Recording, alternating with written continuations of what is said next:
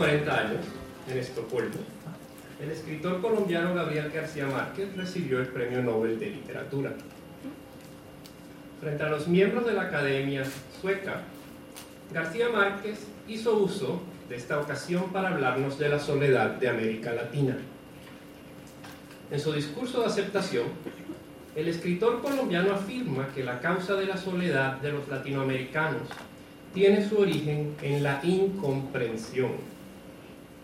Hoy se encuentra con nosotros el profesor Cho Gu-ho, profesor titular del Instituto de Estudios Latinoamericanos de la Universidad Hanguk de Estudios Extranjeros, quien tiene un vasto conocimiento sobre la literatura latinoamericana.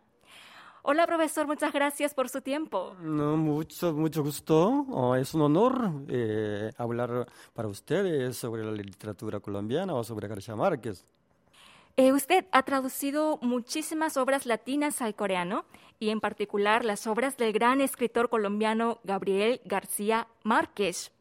¿Cuál fue su primer contacto con la literatura latinoamericana y con la literatura de Gabriel García Márquez? Oh, yo fui un joven aficionado a la literatura. Entré en el Departamento de Español de Universidad Hanguk de Estudios Extranjeros, Seúl, Corea, para aprender el español primero, ¿cierto? Al comienzo. Solamente pues quería ser un diplomático, porque en América Latina hay muchos países eh, como muy atractivos, ¿cierto? Pero cuando era el segundo año del curso, fue en 1982. García Márquez obtuvo el Premio Nobel de Literatura. Y además, pues eh, aprendí la historia de la literatura latinoamericana o las obras literarias de América Latina. Entonces, este pues, evento me impactó mucho. Y pues al graduarme de la universidad fui a Colombia para profundizar mis estudios y aprendí muchas cosas valiosas y regresé a Corea y pues eh, mm, empecé a enseñar a los estudiantes la literatura, la cultura latinoamericana, empecé también a, traducir. Eh, al comienzo, pues eh, empecé a traducir los cuentos escritos en español y después de literatura, algunas clásicas o algunas contemporáneas, sobre las cuales pues había Cien años de soledad. Cien años de soledad había pues eh, eh, traducido eh, de la versión inglesa al coreano pues había algunos errores muy fatales porque el traductor es un traductor muy bueno que maneja perfectamente en el inglés, sin embargo no había experiencia directa en la vida colombiana y entonces carecía de conocimiento sobre la vida colombiana y pues empecé a traducir directamente de la versión española a la, coreana. Y la obra de García Márquez no es fácil de traducir, ¿no? ¿Cómo fue esa experiencia? No, no, es muy difícil, ¿cierto? Gabriel García Márquez eh, eh, vivió en la casa de sus eh, abuelos maternos, ¿cierto? Los abuelos le contaban a su nieto muchas, muchas leyendas o cuentos del, del Caribe, ¿cierto? La abuela de García Márquez eh, era como una cuentista, ¿cierto? Um, y el abuelo fue veterano de la llamada guerra de los mil días y experimentó muchas cosas, en, tanto en la vida como eh, en la guerra. Y pues el abuelo, sobre todo el abuelo, llevó a su nieto a varios lugares contando historias, anécdotas. Y García Márquez dijo que eh, la vida no es la que uno vivió, sino la que uno recuerda. ¿Y cómo la recuerda para contarla? Entonces, eh, él transformó lo que ha experimentado, lo que ha escuchado, ¿cierto? Eh, por medio de la transformación poética Así salió eh, Cien de soledad y otras obras eh, maestrales. Y para traducir sobre todo el Cien de soledad al coreano fue muy difícil porque en Cien de soledad están como transformadas muchísimas cosas incomprensibles, inverosímiles para mí, siendo un coreano. Entonces, traducirlas al coreano manteniendo la literalidad y la originalidad, uh, etcétera, ¿cierto? Mm, el estilo, la, estética del, de la original, fue muy difícil. Pues eh, eh, hay una frase que dice muy interesante, espetapa, espedepe, laspaquepe, lespe, difiempenempe, aspacopo, apasupu, propo, propopipiapa, mipirpedapa. no, no entiende, ¿cierto? Esa frase le dijo la macondiana llamada Amaranta, hablando en jerigonza, tomando el pelo a su cuñada Fernanda. Si pues alguien tiene una intuición como literaria, mejor dicho, como un, talento, pueden imaginar, ah, eh, este puede ser la frase, esta es de las que les tienen asco a su propia mierda. Entonces, es, después de ese, se, se agrega F, P, P, S, P, ta, pa, es, P, te, P, las, pa, que, P. Así, pues, agregando la P y eh, siguiendo la vocal anterior, ¿cierto? Así con una sílaba, ¿cierto? Pues para engañar, ¿cierto? Engañar o burlarse de, del receptor, receptora, mejor dicho, la, la, Fernanda, ¿cierto? Así, pues, eh, pues, por eso, para mí fue una rompecabezas traducir esta frase, pero pues eh, yo pues pensé, repensé, repensé, así, y capté la idea exacta.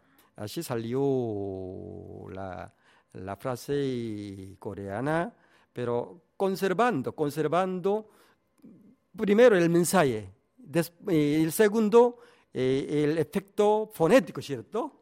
Eh, pues a, ustedes les parecería un poco extraño, pero yo les voy a leer la versión final de esta frase, ¿cierto? 이피 에페는 자파 깊이 가파 쌈판 똥퐁 에페 도포 구푸 역벽 질피 를풀 할팔 급풀 럼펀 옆에 자파 이파 así salió muy interesante y además pues en en Shinano Soledad, pues eh, hay una frase, una frase que sigue como tres páginas eh, sin, sin punto, ¿cierto? Ah, después de tres páginas hay solamente un punto.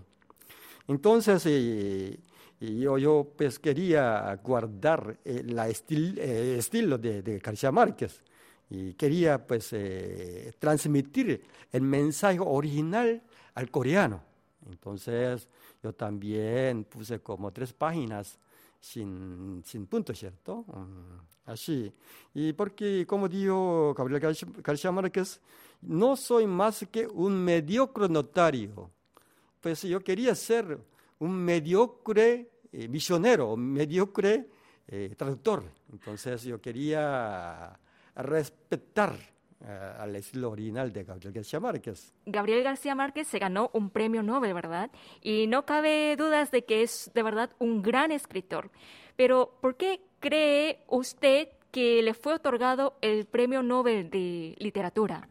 Eh, la Academia Sueca destacó la narrativa polifacética del colombiano, García Márquez, cuyos registros iban desde el cuento, la novela, y la novela larga, la novela corta, eh, y hasta el periodismo político y la crónica. En algún informe, los académicos comparan al creador de Macondo, o mejor dicho, a García Márquez, con grandes novelistas como William Faulkner. Ya eh, han escuchado, ¿cierto? Habrán escuchado William Faulkner, Balzac, haciendo énfasis en el contraste asombroso que García Márquez establece entre su visión trágica de la vida y la vitalidad de su narración. Y llama la atención que en el texto también se reconozcan aspectos del escritor que van más allá de la literatura como su compromiso social y el impacto de sus libros en el mercado. Y al final lo que más se señala en el trabajo literario de García Márquez es su capacidad para introducir al lector en la realidad latinoamericana y revela los pormenores de la condición humana a través de la imaginación. y algunos pues sabrán que en, el año, desde el año 1960, pues eh, había una tendencia de la literatura en América Latina llamada el boom, mm, el boom de la literatura, ¿cierto? Entonces, desde entonces salieron muchos eh, novelistas, muchos novelistas, novelistas muy talentosos, muy famosos. Y además, pues, eh, eh, las casas editoriales del, occidente de Europa, sobre todo algunas de Barcelona, pues empezaron a, conocer el valor de estos novelistas y empezaron a traducir las obras a, las lenguas eh, extranjeras, por ejemplo, el francés, el inglés, y publicaron pues, eh, en cantidad. Y los europeos eh, los aceptaron a los novelistas o las obras de ellos pues como, como algo, algo genial, es nuevo, ¿cierto? Entonces, este boom, este, este boom, el auge, el boom de la literatura eh, de América Latina, tal vez influyó algo, ¿cierto? Porque sin la, publicación, ¿cierto?, de sus obras, o la traducción y la publicación de, de sus obras, eh, los occidentales no podían, ¿cierto?, no debían conocer las obras, ¿cierto? Por eso, este boom pues, debe, pues, debió influir eh, mucho al, recibimiento de, Premio Nobel de García Márquez. Y además, pues, eh, eh, el realismo mágico también, porque para los europeos la realidad mágica o lo real maravilloso, pues es como genial, es cierto, que que en la historia de, de, Europa los europeos no habían experimentado casi ni una vez, ¿cierto? Pero la realidad versada ah, ah, en el lenguaje literario, pues eh, a ellos les pareció muy algo fantástico, ¿cierto? Como algo de imaginación, pero esa es la realidad. Gabriel García eh, dijo que eh, pues, nosotros somos muy afortunados porque no tenemos que inventar cosas, sino que imitar, ¿cierto? Transcribir, describir lo que estamos viviendo, eso es. Porque la realidad de América Latina es mágica o maravillosa, ¿cierto? Entonces, los e, europeos, eh, eh, por medio de, las publicaciones de las grandes novelas, eh, nuevas novelas, pues empezaron a conocer, saber el valor verdadero de esas novelas. ¿Y qué cree usted que significó para Colombia que el Nobel de Literatura fuera otorgado a Gabriel García Márquez? Pues creo que eh, García Márquez eh, recibió el premio Nobel en 1982, ¿cierto? Pues casi la mayoría de los países latinoamericanos, pues en aquel entonces, como estaban en una situación muy difícil, este, tanto económicamente como políticamente, ¿cierto? socialmente, ¿cierto? Entonces los colombianos debían estar muy deprimidos, ¿cierto? Um, y recibir el premio Nobel de Literatura significa que el nivel no solamente de la literatura y del arte, sino también de la cultura en general, de un país que produce un literato tan célebre es alto, ¿cierto? Significa que es alto, ¿cierto? Así es que con el premio Nobel los colombianos debían estar orgullosos, ¿cierto? y además los que aspiraban a ser escritores, como Gabriel García Márquez, debían tener una ambición positiva, ¿cierto? pues le debían como dar una, un motivo para seguir viviendo, ¿cierto? Para seguir viviendo con esperanza. ¿Cuáles creen que son los elementos que permitieron que García Márquez fuera considerado como un autor universal? No, lo que pasa es que uno piensa que pues, un, tema, una novela que trata de cosas colombianas no pueden ser universales, no, sí, pueden ser, sí, lo, puede ser, ¿cierto? El tema no es tan importante. Por ejemplo, el amor existe en todas partes del mundo, ¿cierto? El amor puede existir en, Colombia, en Corea, o en hace dos, dos, dos mil años, o ahora también. El, modo de amor, amar es un poco diferente, ¿cierto? Pero el amor puede ser un tema universal. Por ejemplo, en Siena de Soledad hay tantísimas cosas como autóctonas de Colombia. Sin embargo, pues los orientales pueden entender porque, porque pues, eh, pues es lo que, son los que pueden ocurrir eh, en el existir del ser humano, ¿cierto? Entonces, aunque sea de, cultura diferente, no es como algo excluyente, sino que siempre puede entenderse eh, de, los lectores de, de, otra cultura. Y además, García Márquez, pues no, no, todas las novelas de García Márquez es del realismo mágico, sino sobre todo Siena de Soledad.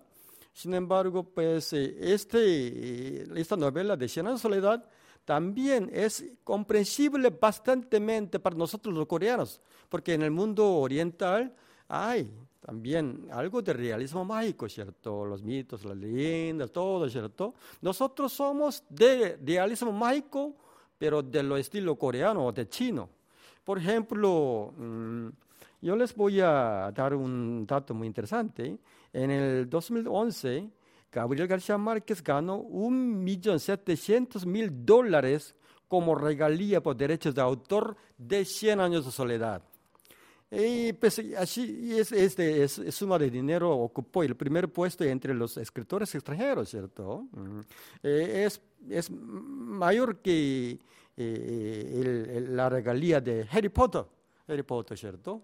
Entonces los chinos, pues eh, les gusta mucho el mundo macondiano, el mundo imaginario de Gabriel García Márquez, porque Sí, eso es comprensible, es comprensible. Y además para los chinos, pues, aunque son, tienen una, una tradición de realismo mágico, eh, el realismo mágico colombiano eh, de Macondo eh, pueden dar una visión más amplia, ¿cierto?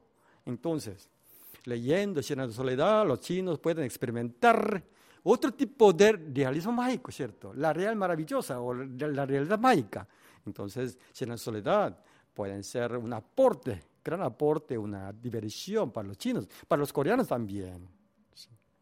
No hay barrera, no hay barrera eh, literaria, ¿cierto? Creo.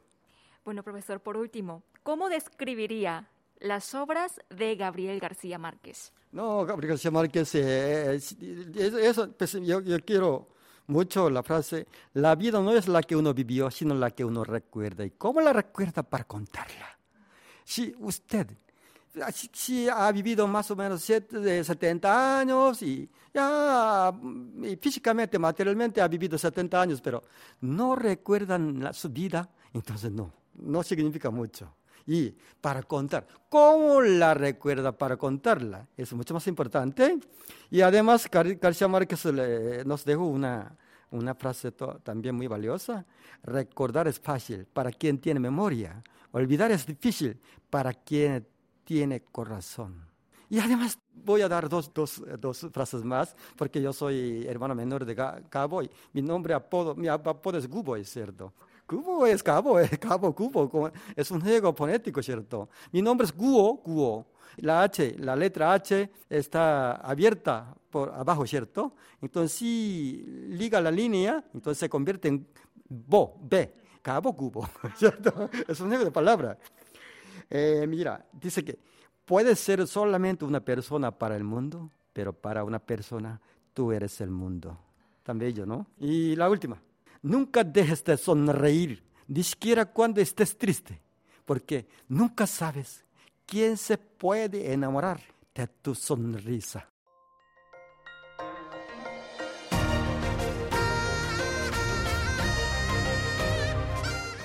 Acaban de escuchar el podcast de KBS World Radio. Hay muchos más contenidos en wall.kbs.co.kr barra Spanish. Gracias por seguir en sintonía. KBS World Radio